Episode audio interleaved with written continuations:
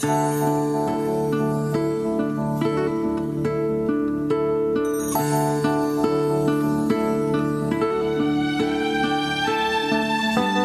les dije en este tiempo de reflexión de la 8.30, muy bienvenidos, gracias por estar con nosotros acá.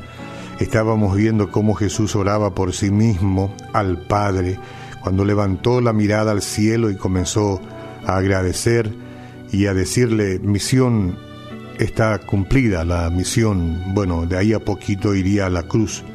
Pero él oró y oró por sí mismo y nos mostró a nosotros una vez más cuán dependiente debemos vivir de la oración a nuestro Padre Celestial. Luego ora por sus discípulos y dice, a los que me diste del mundo, les he dado, les he revelado quién eres tú, Señor. Eran tuyos, tú me lo diste, y ellos han obedecido tu palabra. Ahora saben que todo lo que me has dado viene de ti porque les he entregado las palabras que me diste. Y ellos la aceptaron. Saben con certeza que salí de ti y han creído que tú me enviaste. Entonces ruego por ellos. No ruego por el mundo, sino por los que me has dado, porque son tuyos. Todo lo que yo tengo es tuyo, y todo lo que tú tienes es mío, y por medio de ellos he sido glorificado.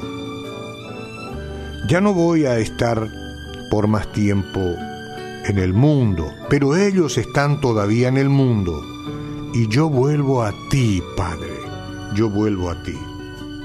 Padre Santo, protégelos con el poder de tu nombre, el nombre que me diste para que sean uno, lo mismo que nosotros somos uno. Mientras estaba con ellos, los protegía y los preservaba mediante el nombre que me diste, y ninguno se perdió, sino aquel que nació para perderse, a fin de que se cumpla la escritura. Ahora vuelvo a ti, pero digo estas cosas mientras todavía estoy en el mundo para que tengan mi alegría en plenitud. Yo les he entregado tu palabra y el mundo los ha odiado, porque no son del mundo estos, como tampoco yo soy del mundo. No te pido que lo quites del mundo, sino que lo protejas del maligno. Ellos no son del mundo, como tampoco lo soy yo santifícalos en la verdad. Tu palabra es la verdad.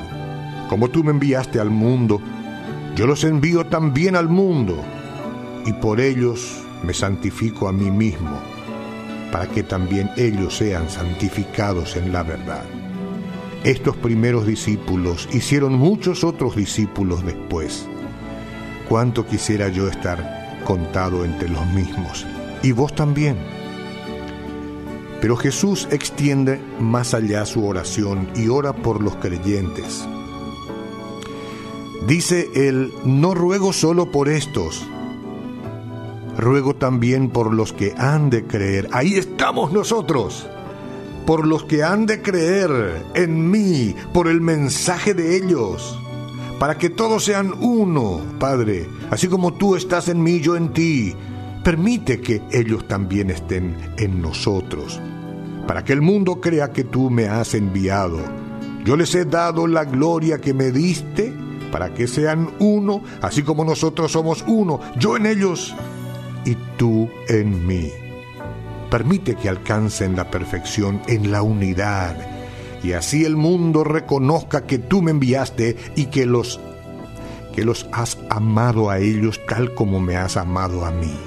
Jesús está testificando de que Dios nos ama a nosotros como le ama a Él. Esto es grandioso y está en la oración de Jesús por todos los creyentes que iban a venir al mundo o que íbamos a nacer en el mundo. Padre, quiero que los que me has dado estén conmigo donde yo estoy.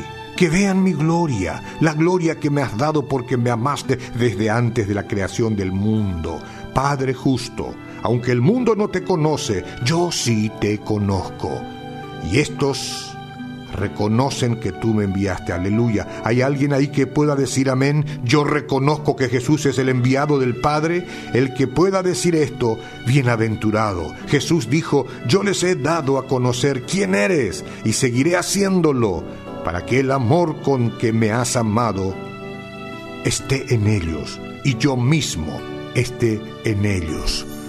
Hoy muchos más reconocemos la grandeza de Jesús y el que quiera puede recibirlo en el corazón, sencillamente con estas palabras. Te reconozco Jesús, sé ahora que tú eres el enviado del Padre. No me avergonzaré más de testificar que tú eres mi Salvador. Gracias que me das hoy un nuevo nacimiento, porque te entrego mi vida. Amén.